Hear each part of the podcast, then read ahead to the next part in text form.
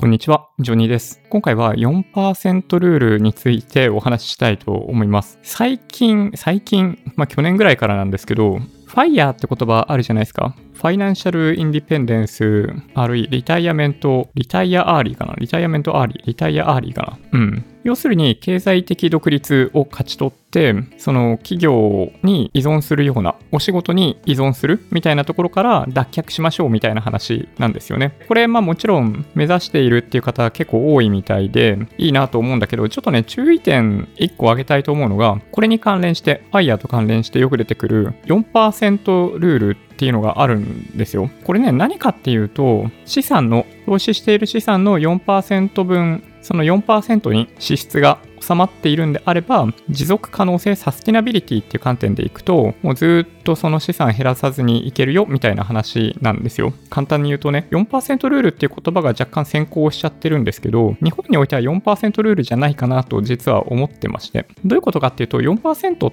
てインデックスの上昇率引く物価上昇率なんですよ。要するに実質分も考慮した上で、継続的に手元に引き出してしまっても大丈夫そうな資産のパーセンテージが4%ということで4%ルールってなってるんですよね。だから、例えばね、年間の支出が400万円ということであれば、1億円の資産があれば大丈夫みたいなのが4%ルールの考え方になります。これね、ベースとなってるのはアメリカなんですよ。その利回りもそうだし、物価上昇率、インフレのレートもアメリカの数字が使われて4%ってことになってます。なので、日本で4%ルールをやろうと思うと4%じゃないんですよね。簡単に言うと、例えば、上昇率はね、さほど変わらないですよ。今、最近だと円建てで見た時にも、例えばその全世界株式で投資をしていれば7%ぐらいの上昇っていうものが毎年あるので、それでね、十分な上昇があります。アメリカ、ドル建てと比べても多分あんま変わんないはず。最近、米ドル円のレートって結構安定してるじゃないですか。だから、まあ、さほど大きく変わることはないんですけど、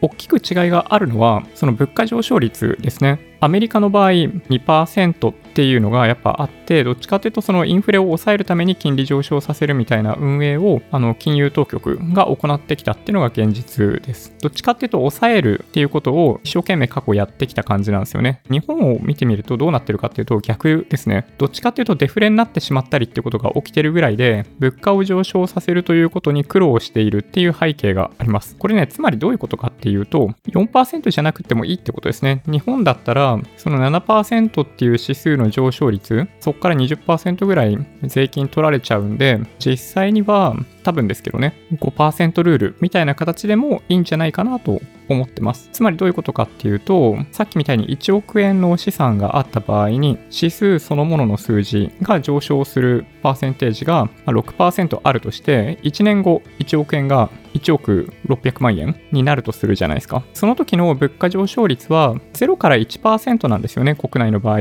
日本国内の場合。だとすると、今の1億円と同じ価値あるものが1年後の場合、例えばね、1年1億100万円っていうふうに考えます。そうすると、プラスになってる分って、まあ、500万円じゃないですか。1億600万円引く1億100万円で。で、その500万円を引き出したとしても1億100万円が残ってるんで、また翌年ね、同じように物価が0ないし1%上昇していたとしても、その指数そのものの上昇6%分の利益の中から一部解約して生活費に当ててもいいんじゃないかっていう感じですね。だとするとね、今お話ししたように6%指数上昇するとして1%物価上昇するってなると500万 ,500 万円ということになります。なので、1億円っていうところから見ると、やっぱ5%なんですよね。5%。そっから税金20%引かれるっていうことを考えると、400万円なんですよね。うん。そうだから、これね、一周回って元に戻ってきちゃったんですけど、どれぐらいのリターンとどれぐらいの税率かっていうことが背景としてありますけど、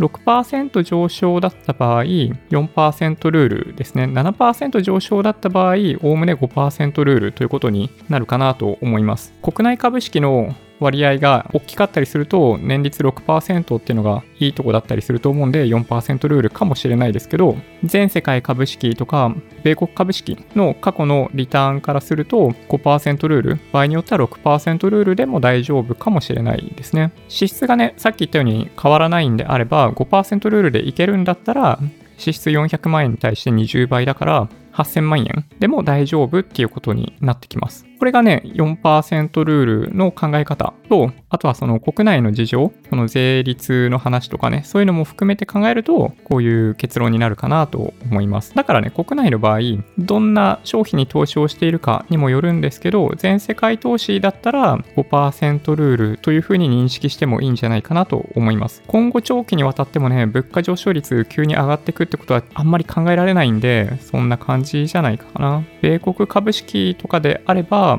短期的にはね、どっちがパフォーマンス良くなるっていうのは本当難しいんですけど、長期的には全世界株式よりも米国株式の方がパフォーマンスが良いだろうと僕自身も思ってるんで、4%ルールはもしかしたら6%ルールでも大丈夫かもしれないというふうに思ってます。6%ルールだとね、だいぶ違ってきますね。4%の時とだいぶ違いますよね。生活費400万円だったら、6666万円で済むんだね。だとしたらね。うん。これだいぶ現実的な感じしてきますよね。例えば、そのイデコとか NISA とかを使って積極的に利用して投資の資産作ってきていたりすると、それぐらいの資産になり得るかなという気がします。なんかさ、両学長とか、バゾーさんとか、結構その米国株投資推奨されてる方ってめっちゃ多いんですけど、いや、ほんとね、あの、彼らが言うことは本当にそうだと思って、やっぱね、パフォーマンス高いのはアメリカなんですよ。だから、そういう意味でも、米国株投資をベースとして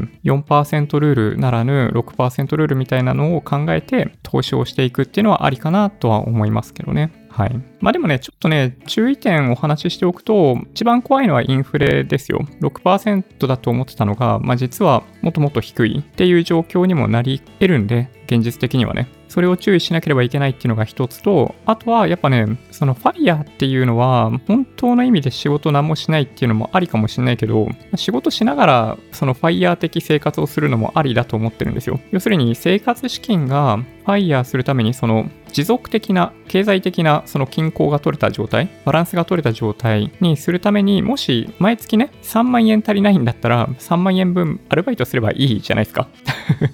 そういう状態でも十分ファイヤーできてる状態だとは思うので、あんまりそんなにね、無理して、その状態に近づけていこうっていうことはしなくていい。何も仕事しなくていいっていう状態に近づけていかなくてもいいんじゃないかなと思ってます。どっちかっていうとね、懸念してるのは、一旦仕事をしないっていう状態になった後、もう一回仕事するのって結構ハードル高いと思うんだよね。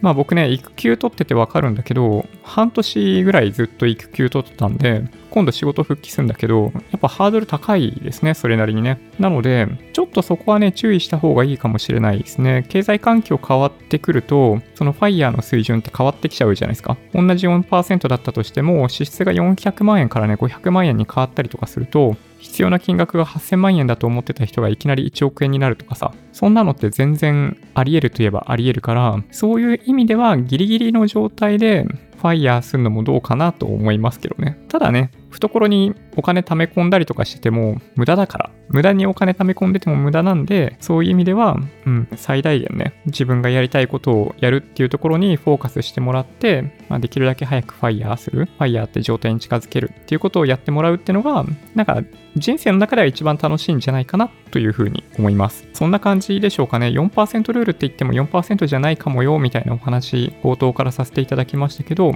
わかりましたかね ?4% ルールの期限はアメリカにあります。インデックスの上昇率7%から物価上昇率を引く。まあ、アメリカの場合ね、税率多分10%とかなんで、まあ、4%ルールになるんですよ。日本の場合、税金が20%だったりするんだけど、その、その分、その分ってわけじゃないんだけど、物価上昇率が低いんで、選択している投資商品によっては5%ルールだったり6%ルールによって達成できるっていう人もいるんではないかなと思います。それと同時に、今お話ししたように、いくつか注意点あります。物価上昇率っていうのは自分でコントロールできないし、あとは自分がコントロールできないけど支出が増えたり減ったりっていうのもあるかもしれない。一回仕事辞めちゃうと、その後仕事を復帰するのって結構ハードル高いんじゃないかなという気もするんで、その辺を注意しながら経済的な独立、ファイヤーに向けて皆さん頑張っていただければいいんじゃないかなと思っております。じゃあそんな感じで今回は終わりにします。今回の動画が良かったって方は高評価ボタンお願いします。合わせてチャンネル登録していただけると嬉しいです。それではご視聴ありがとうございました。